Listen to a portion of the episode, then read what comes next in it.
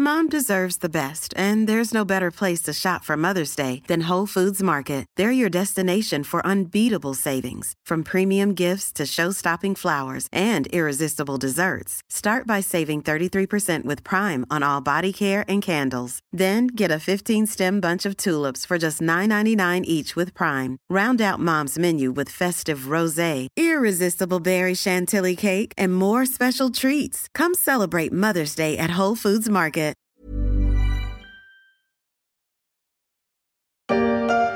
Je te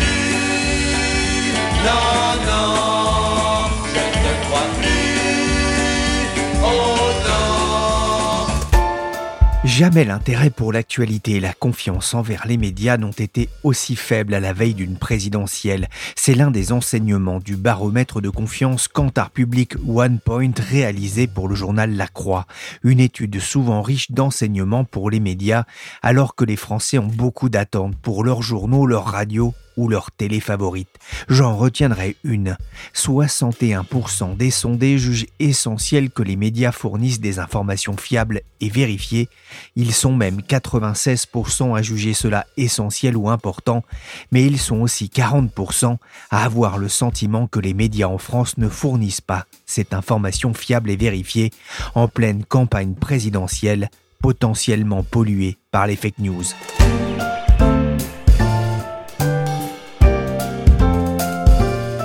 Je suis Pierrick Fay, vous écoutez La Story, le podcast des échos. Chaque jour, la rédaction du journal se mobilise pour analyser et décrypter un fait de l'actualité économique, financière ou politique. Aujourd'hui, on va s'interroger sur le poids des infox dans cette campagne.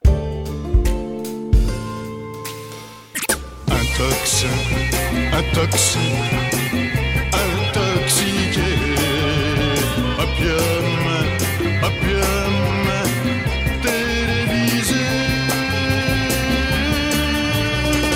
La fake news, l'infox en français. Le baromètre Kantar Public témoigne des exigences des sondés en matière d'information. Ils souhaitent des médias indépendants du pouvoir politique et économique. Ils veulent que ceux-ci privilégient la qualité de l'information à l'audience et souhaitent par-dessus tout que les médias leur fournissent des informations fiables et vérifiées. Bonjour Nicolas Barré. Bonjour. Vous êtes le directeur de la rédaction des Échos. Je voudrais revenir avec vous sur ce baromètre publié par Lacroix.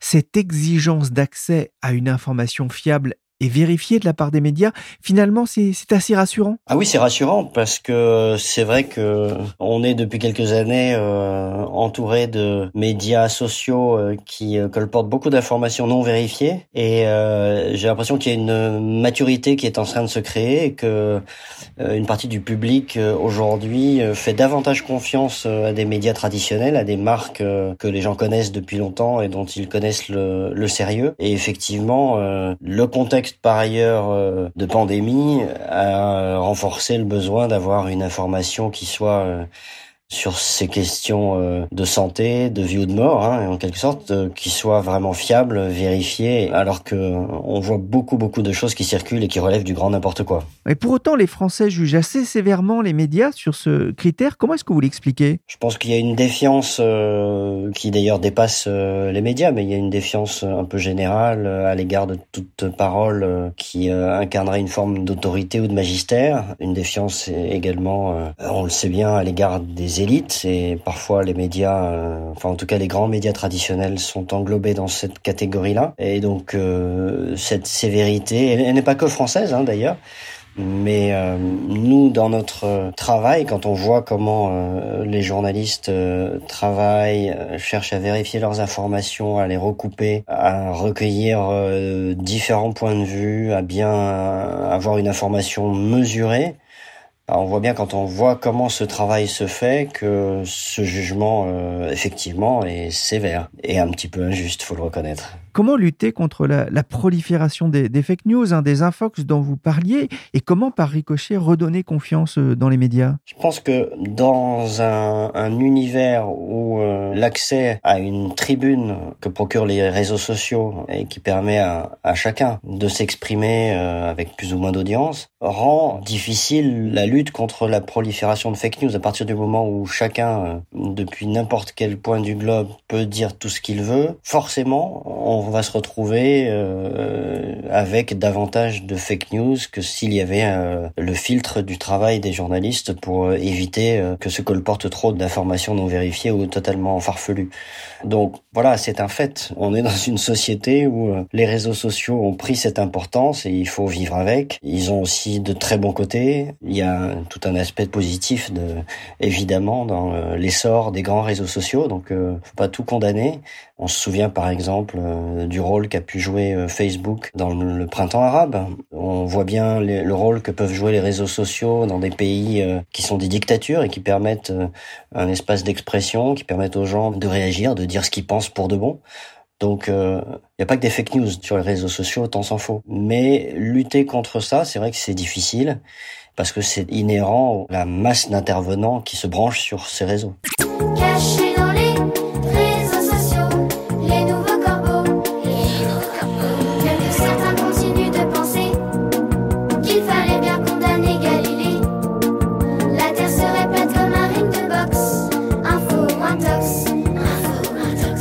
Emmanuel Macron appelle à, enseigner en France l'esprit de méthode, l'idée de vérifier les faits à l'ère de l'Internet et, des réseaux sociaux. Qu'est-ce que vous en pensez? C'est à l'école que ça doit déjà commencer? Ah oui, je pense que on n'en fait jamais assez en matière d'éducation, ça c'est certain. L'école, c'est pas le seul lieu où on apprend l'esprit critique, mais enfin c'est quand même un lieu majeur pour ça. Donc euh, c'est extrêmement important de développer ce sens critique. Je pense d'ailleurs que les plus jeunes ont davantage des outils pour euh, décoder, parce qu'ils sont nés avec, pour décoder, euh, pas tout en tout cas, mais enfin une partie de ce qui peut circuler comme fausses informations euh, sur les réseaux. Ils sont moins, euh, peut-être moins dupes que la génération au-dessus. En tout cas, ils comprennent mieux euh, comment ça fonctionne. Ils ont une certaine distance souvent euh, par rapport à tout ça. Après, ça n'empêche pas que euh, beaucoup tombent dans le panneau, euh, prennent telle vidéo pour argent comptant alors qu'elle remonte à plusieurs années. euh, enfin, voilà. Ça, on le voit tous les jours. Et donc, c'est pour ça que c'est important, effectivement, d'enseigner à l'école cet esprit de méthode, cet esprit critique, cette volonté de vérifier les faits. Et puis aussi d'avoir le bagage culturel qui permet de prendre de la distance avec les choses. En 2017, les échos avaient mis en place une cellule de vérification des faits. Pourquoi ne pas avoir reprogrammé l'expérience en cette année électorale? La vérification des faits, d'une certaine façon, on l'a fait tous les jours dans nos articles. Donc, quand une, un, grand sujet émerge, par exemple, dans le, débat euh, politique, dans la campagne électorale, bah, notre euh, travail, ça va être d'apporter des éléments objectifs de toute façon pour euh, expliquer le sujet, euh, donner euh, du recul, euh, donner les bons outils d'analyse, les bons chiffres, les bons ordres de grandeur, etc. Donc, cette vérification des faits, on l'a fait. Et par ailleurs, je pense qu'assez souvent, la réponse, quand on essaye de vérifier euh, une information, et c'est peut-être parfois la, la limite de l'exercice mené par certains médias pour démêler le vrai du faux, Très souvent, la réponse n'est évidemment pas ni vrai ni faux. C'est entre les deux. C'est plus compliqué, c'est plus subtil. Et d'ailleurs, on le voit bien hein, quand euh, on essaye de faire des vrais faux, comme on dit. En fait, euh, la réponse est très rarement euh, oui, c'est totalement vrai ou non, c'est totalement faux. Donc du coup, le, travail, notre travail quotidien, ça va être bah, d'apporter tous ces éléments d'appréciation qui permettent de démêler avec finesse le vrai du faux. On voit que la campagne présidentielle s'annonce très indécise, beaucoup de tensions liées notamment au pass vaccinal avec des infox qui risquent aussi de se retrouver au cœur de, cette campagne. Il faut plus de vigilance euh, en période de- électorale? Oui, ça bien sûr, il faut plus de vigilance. Et c'est vrai qu'on est pris entre euh, des choses un peu contradictoires. C'est-à-dire que on sait que dans ces périodes-là, il va y avoir beaucoup de fausses informations, beaucoup d'intoxications qui vont circuler, et notamment sur les réseaux sociaux. Et la tendance, le réflexe premier voudrait que euh, on se dise, bah, il faut mieux contrôler ça, mieux contrôler ce qui circule comme information sur les réseaux. voilà, on voit que c'est en pratique très difficile de trouver le, le bon équilibre parce qu'assez vite on, on pourrait aussi basculer dans une sorte de police euh, des médias Euh, et ça bien sûr on n'en veut pas on n'a pas envie qu'il y ait euh, un organisme qui euh, se mette à contrôler tout ce qui s'écrit euh, qui fasse une sorte d'arbitrage entre ce qu'on peut publier, ce qu'on ne peut pas publier. Ce qu'on peut regretter, nous, en tant que médias, j'allais dire, médias régulés par rapport aux médias non régulés, un peu comme on dit, euh, il y a la finance régulée et puis il y a la finance de l'ombre. Bah, il y a effectivement des médias euh, régulés, les nôtres, qui sont soumis à des lois très claires sur la diffamation, sur donc il y a des choses qu'on ne peut pas dire et c'est très bien. Si on diffame, si on a des contenus racistes, antisémites, tout ça c'est condamnable et c'est dans la loi. En revanche, c'est vrai que les, réseaux sociaux ne sont pas soumis à ces contraintes-là et on peut le regretter. Alors c'est beaucoup plus difficile parce que euh, ce ne sont pas des éditeurs à proprement parler, donc ils, contrôlent pas ce qu'écrivent leurs membres. Mais il y a quand même un équilibre à trouver entre euh, la régulation euh, parfaitement légitime à laquelle sont soumis les médias traditionnels et la quasi-absence de régulation qui s'applique euh, aux réseaux sociaux et qui donne un espace d'expression pour tout un tas de complotistes et de gens qui racontent n'importe quoi. Vous pouvez pas éviter aujourd'hui qu'il y ait des gens qui s'organisent parce qu'ils pensent que la Terre est plate et voilà, et d'autres qui pensent que on, nous injecte la 5G quand on fait un vaccin. Enfin voilà. Bon, euh, comment est-ce qu'on lutte contre ça? Je pense qu'il y a davantage de régulation à faire du côté des réseaux sociaux et ça malheureusement on est encore loin du compte. Les Français souhaitent donc une presse indépendante aux informations fiables et de qualité, mais ils ne sont pas toujours prêts à payer pour cela. Ils sont aussi nombreux à ne pas s'intéresser à l'actualité, notamment les jeunes, la confiance se délite entre les médias et les Français, ce qui pousse certains à s'informer autrement sur Internet notamment. On se calme, hein Où as-tu récupéré ce ramassis de bêtises Sur Internet Oui, sur Internet. Très bien, mais sur quel Euh, site attendez, Je me rappelle plus. Sur ce site-là. Hum, je comprends Le tout. site poisson d'avril.1. Oh, oh la loup La vérité ne sort pas toujours de la bouche d'Internet.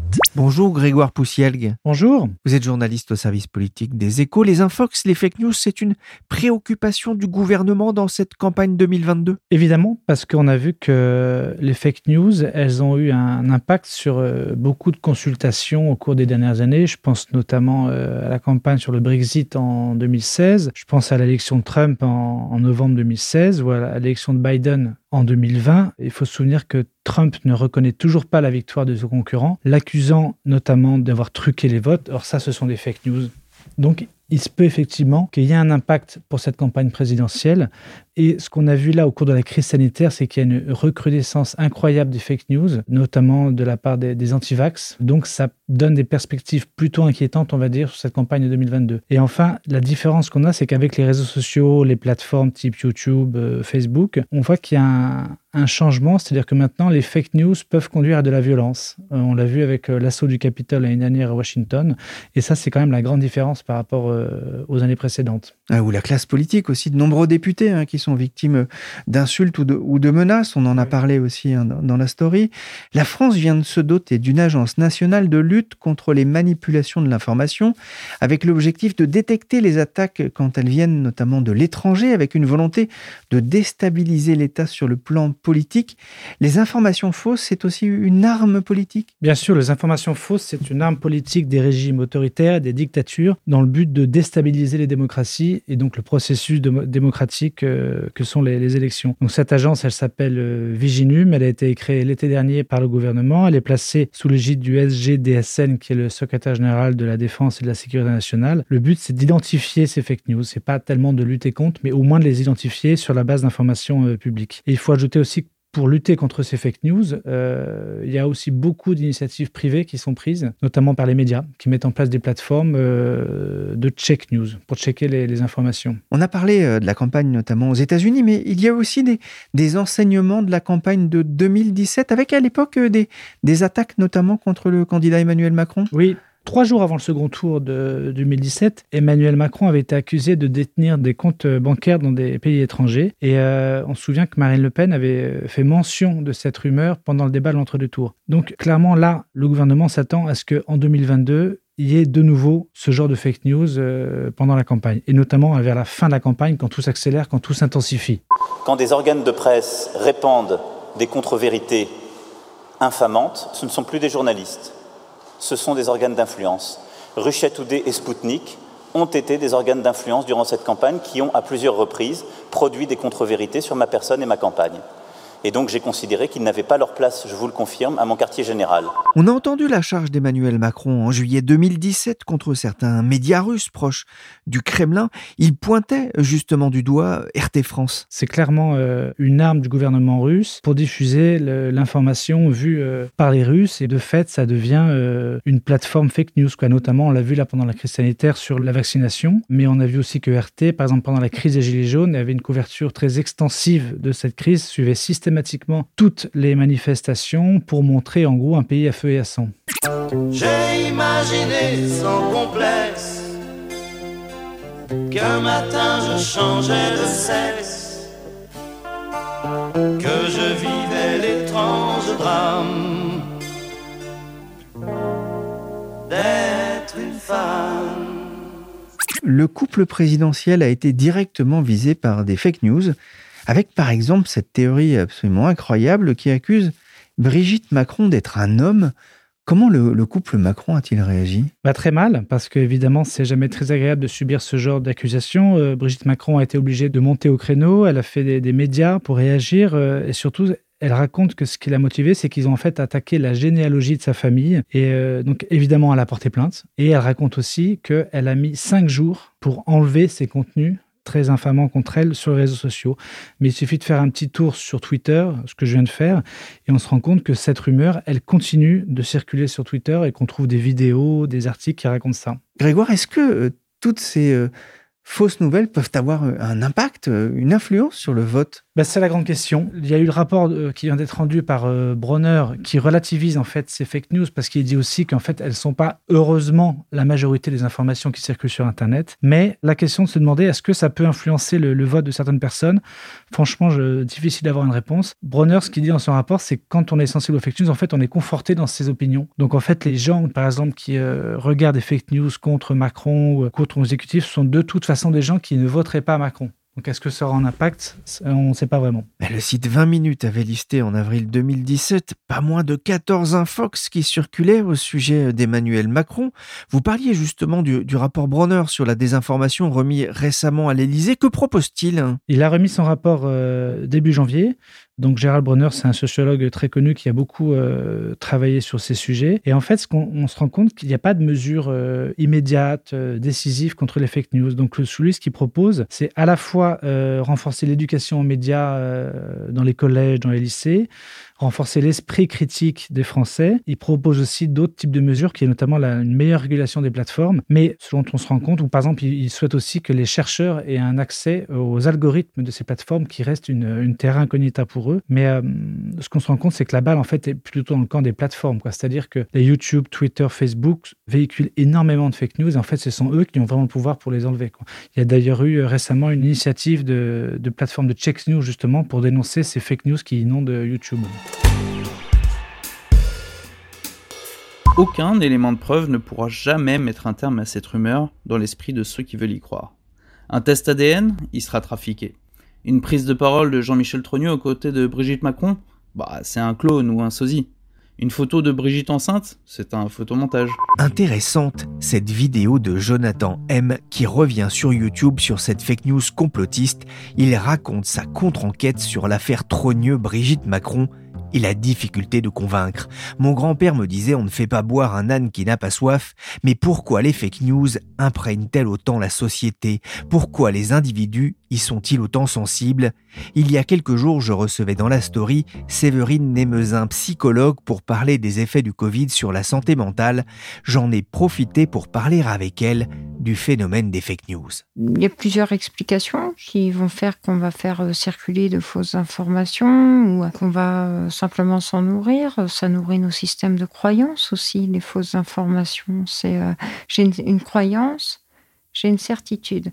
C'est euh, Boris Cyrulnik qui a écrit ça dans un de ses livres, euh, qui disait que les gens qui manquaient de connaissances avaient des croyances et que ceux qui avaient trop de connaissances avaient des doutes. Donc pour ne pas douter, pour ne pas avoir peur de l'inconnu encore. Donc, dans des périodes où ça va être euh, un peu plus probant que l'on est dans l'inconnu de ce qui se passe, de ce qui va se passer, on va avoir tendance naturellement, et ça fait partie de ce qu'on appelle les stratégies de coping chez l'être humain, à se raccrocher à de fausses informations. C'est comme s'il y avait euh, ce qu'on appelle en psychologie un billet de confirmation pour alimenter nos propres croyances, parce que ça nous rassure juste beaucoup.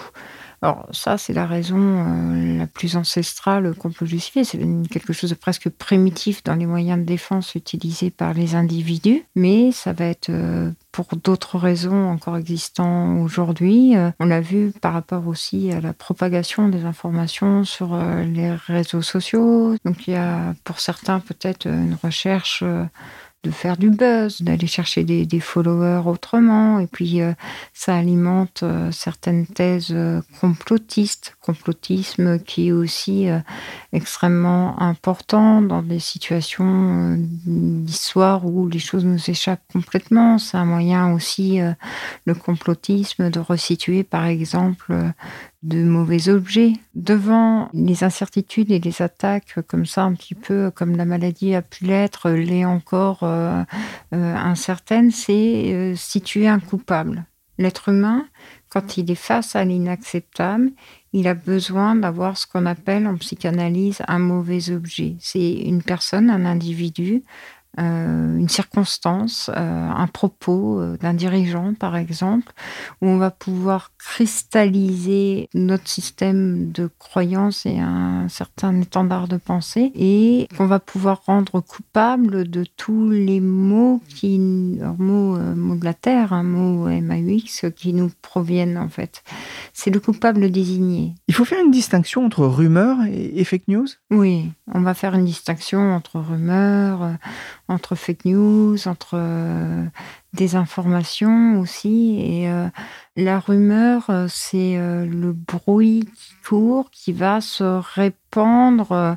Par exemple, dans les villages avant, pour répandre une rumeur, c'était, voilà, il arrivait quelque chose qui venait de l'extérieur, que quelqu'un avait rapporté. Et la rumeur avait de ça le sens d'informer sur ce qui pouvait venir de dangereux de l'extérieur pour qu'on puisse se préparer à parer ce danger-là. La rumeur meurt vient de ça. Après, la rumeur a évolué dans un sens de partage social.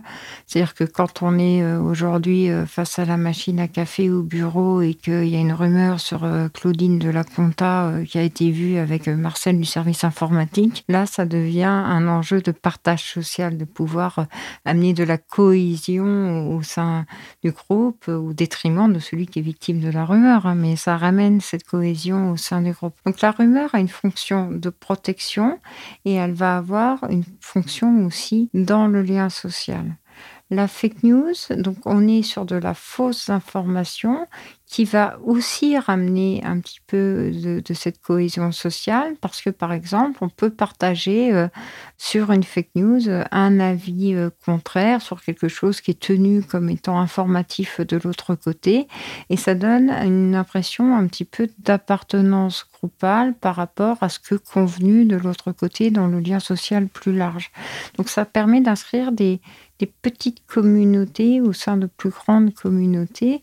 Après, la fake news, elle a aussi, euh, dans les mécanismes un petit peu plus euh, approfondis, si on va chercher un petit peu plus loin, elle a aussi pour but de noyer euh, l'information réelle dans un tas d'informations qui ne le sont pas. Et là aussi, c'est quelque chose qui peut d'une part un peu rassurer la masse par rapport à ce qu'il se passe, parce que ça va être plus facile de penser que, voilà, pour quelqu'un qui serait par exemple anti-vax Covid, j'aime bien faire la distinction entre anti-vax et anti-vax Covid. Quelqu'un qui anti-vax Covid, bah, ça va très résumer les choses que de dire moi j'ai peur de ce virus parce que euh, j'ai entendu dire euh, que j'allais avoir euh, la 5G intégrée ou voilà on a eu tout un tas de choses absolument fantastiques par rapport à cette thématique-là. Mais c'est beaucoup plus facile d'avoir quelque chose de presque caricatural pour argumenter quelque chose qui par ailleurs quand on regarde les, faits donc les, les réelles news pour un contrario par rapport à fake news ben, on va avoir quelque chose qui va être beaucoup plus caricatural. Et donc par rapport à la masse qui va se diffuser beaucoup plus vite parce que c'est tellement caricatural, c'est tellement énorme qu'il faut que la Terre entière le sache en fait. Donc il va y avoir un peu comme ça quelque chose qui va se répandre plus vite. Merci Séverine Némezin, psychologue, pour cet éclairage sur les fake news. Et merci Grégoire Poussielgue du service politique des échos et Nicolas Barré, directeur de la rédaction des échos. La story s'est terminée pour aujourd'hui. Cette émission a été réalisée par Willy Gann, chargé de production et d'édition Michel Varnet.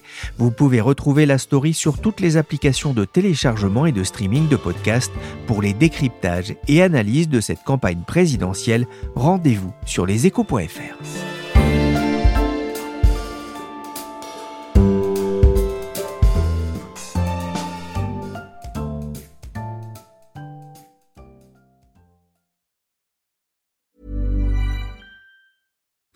deserves the best, and there's no better place to shop for Mother's Day than Whole Foods Market. They're your destination for unbeatable savings, from premium gifts to show-stopping flowers and irresistible desserts. Start by saving 33% with Prime on all body care and candles. Then get a 15-stem bunch of tulips for just $9.99 each with Prime. Round out Mom's menu with festive rosé, irresistible berry chantilly cake, and more special treats. Come celebrate Mother's Day at Whole Foods Market.